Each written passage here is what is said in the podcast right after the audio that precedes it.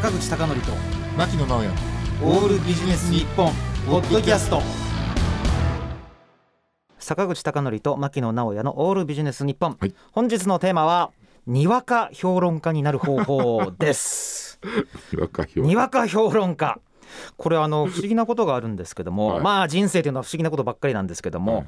あの自分から名乗ったことがないのに、はい。経済評論家って言われることが多いんですね。そうですね。あのあちょっとねうん。経済評論家まだわかりますけど、うん。経営評論家って何なんでしょうね。ああそういうふうにも言われる。いやそれで不思議なことがありまして、はい。以前ラジオに出た時に、うん。経営評論家とか経済評論家のっていうこううん肩書きで紹介されたんですよ、うん。そしたらその司会の MC の方がですねところで経営評論家って何するんですかって言われたんですね。で言われたもんだからいや僕も不思議なんですけども あのもしそういう経営評論家やってる人がいたら聞かれた方がいいんじゃないですかって言ったんですね、うん。え違うんですかって言われて、うん。あいや僕は違いますって言ったんですよ。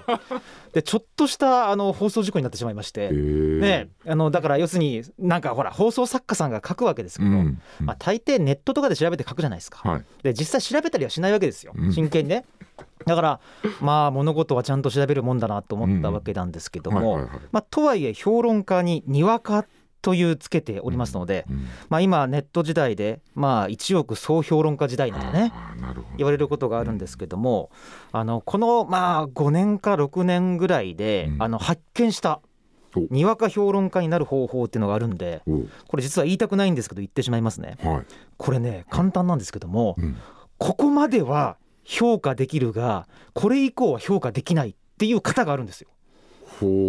さあこれ当てはめてみましょう。はい。えっ、とアーティストはありますね。はい3枚目までのアルバムは評価できる、うん。しかし4枚目以降は評価できない。うん。なぜならばっていう型があって、うん。それにこう乗っ取ったら何でも言えるわけですよ。小説家も同じなんです、なるほどね。ね、作品の、うん。ね何々までは評価できる。うん。ただし4作目以降5作目以降評価できない。うん。理由は何かというとって言って、うん。一番いいのが時代の文脈とか、ね、これに合ってないとか。でその本人の良さが失われたとか、うんね、でちょっと変えすぎてよくなくなったとか、あだからバツバツまでは評価できるがん。バツバツからは評価できない、このような新たな視点の発見をこううん。提示したふりをする。